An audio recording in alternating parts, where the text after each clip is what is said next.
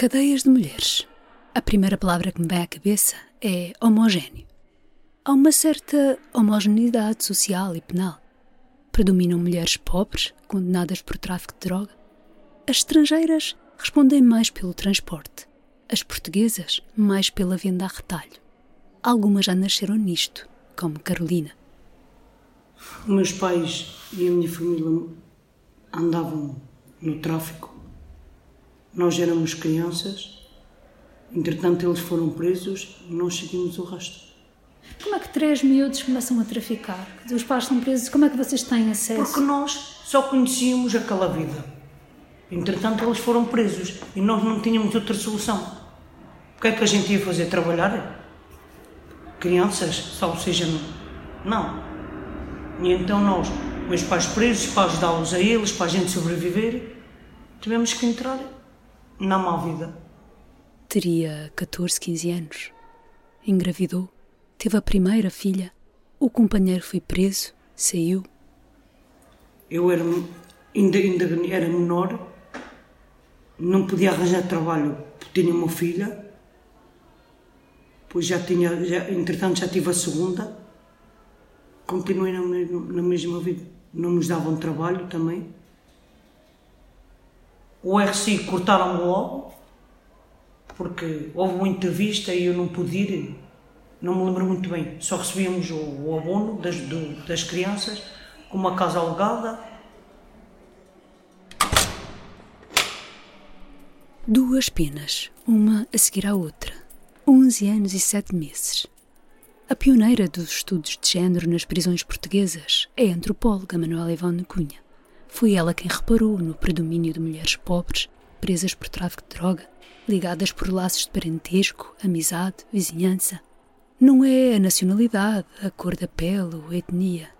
É a vida nos bairros desqualificados, minados pelo tráfico, batidos pelas rusgas policiais.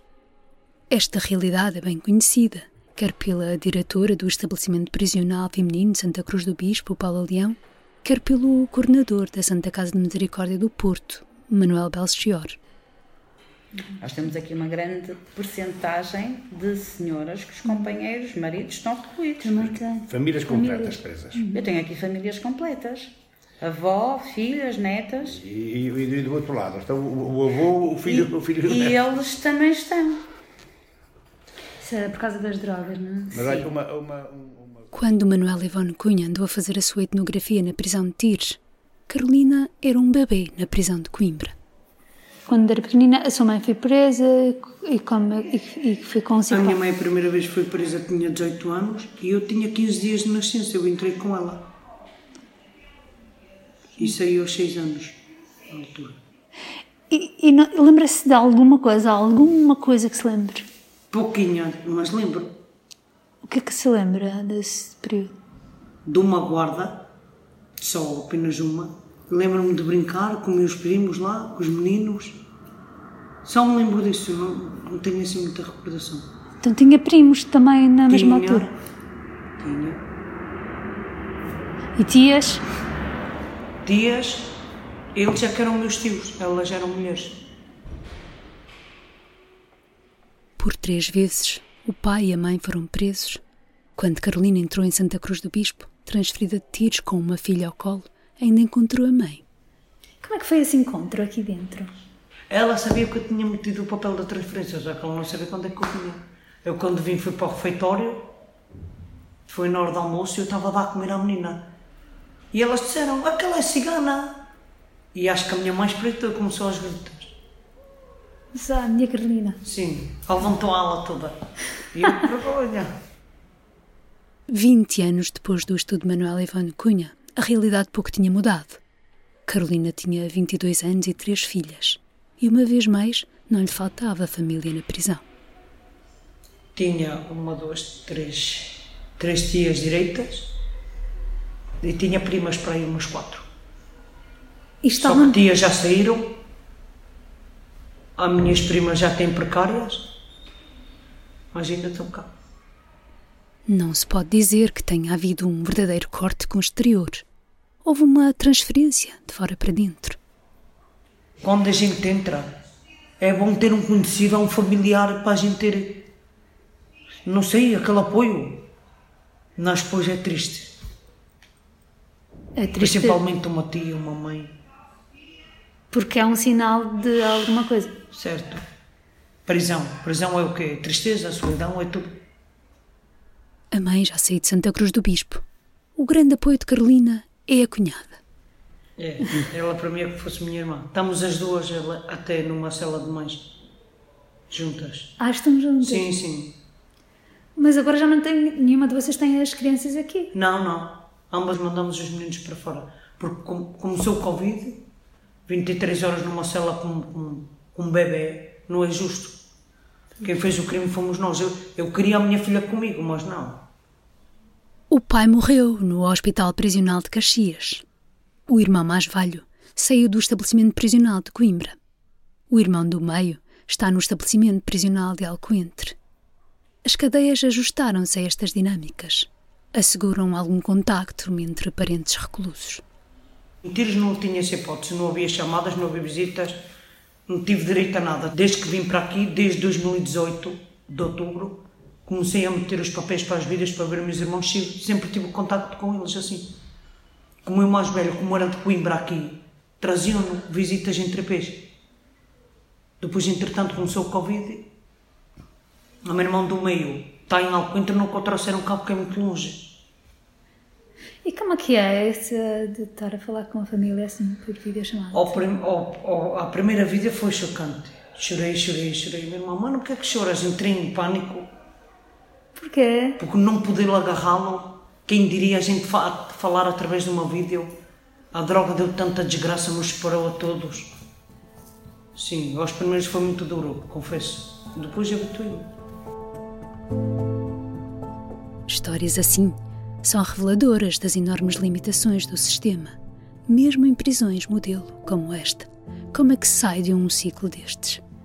Por muito que algumas comecem a ter, eh, a, a querer mudar alguma coisa, há, há Aí, muito. aí é que é, a- a- É. aí é que é como é como Mas está a mudar. mas É. Está a mudar. Porque a mudar. cadeia, olha, porque a cadeia, a, a cadeia, a cadeia é onde desagua o sistema todo.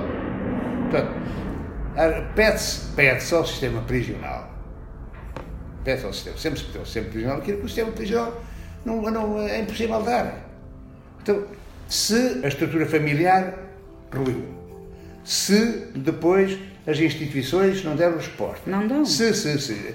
Ora, vai-se pedir, quando se recebe uma pessoa já feita e, e, e, e cujo- cujos alicerces assentaram em princípios que não deviam assentar, não é fácil, não é fácil de, alterar depois eh, esta O- o- estrutura a mental. reinserção é difícil porque Não se tome Carolina por caso perdido. Tem trabalhado muito desde que foi transferida de Tires para Santa Cruz do Bispo. Lá não, eu tive um ano e meio, não havia trabalho, não havia mesmo. E eu mal que vim para aqui, não tardou um mês, eu fui logo trabalhar. Já trabalhei nas confecções, já trabalhei no coisa dos botões, trabalhei na Legaltex, fiz tudo um pouco.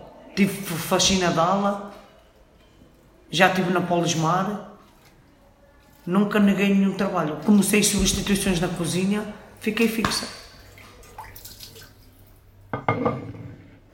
Combina o trabalho na cozinha com o curso de Educação e Formação de Adultos, que lhe dará equivalência ao segundo ciclo. Mas vai a tempo, professora, só se for por si. Ainda vai a tempo.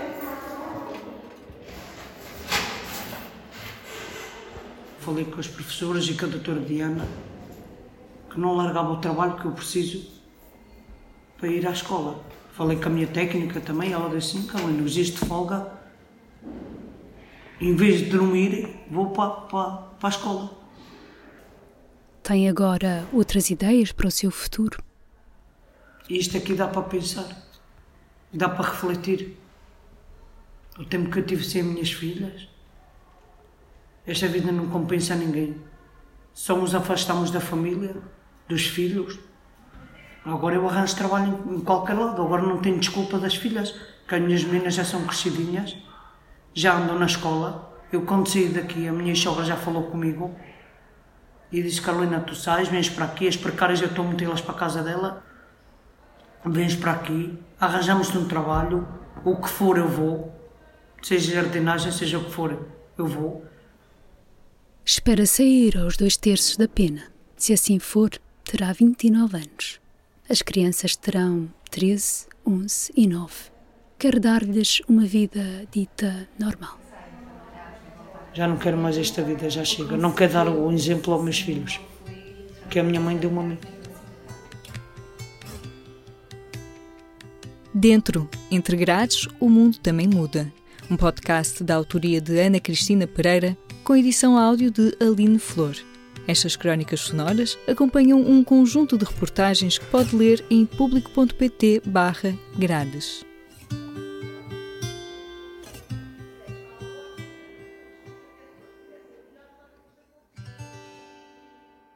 O público fica no ouvido.